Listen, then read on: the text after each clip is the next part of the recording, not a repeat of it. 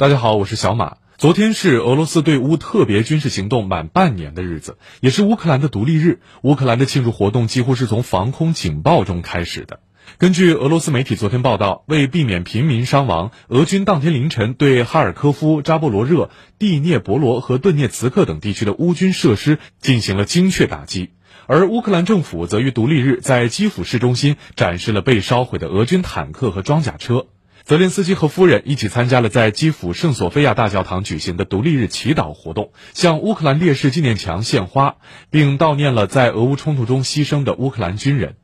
泽连斯基在独立日向国民发表讲话，他誓言抵抗俄罗斯的入侵，并称不会做出任何让步或妥协。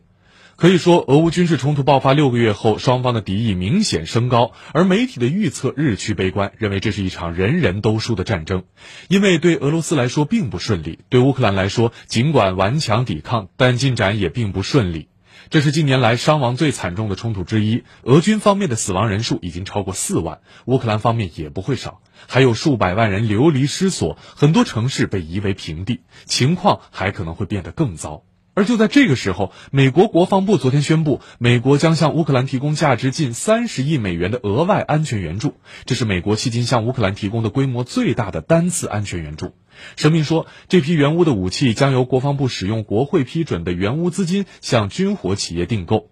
自拜登政府执政以来，美国承诺向乌克兰提供的安全援助总额已超过一百三十五亿美元。另据美国媒体昨天报道，美国总统拜登还将于今天与乌克兰总统泽连斯基进行通话。所以看一看啊，有了这么强力的外援，难怪泽连斯基的表态会越来越强硬。但是西方似乎给了乌克兰足够的武器，只是让他坚持下去，而不是赢得胜利。这个就是事情的残酷真相。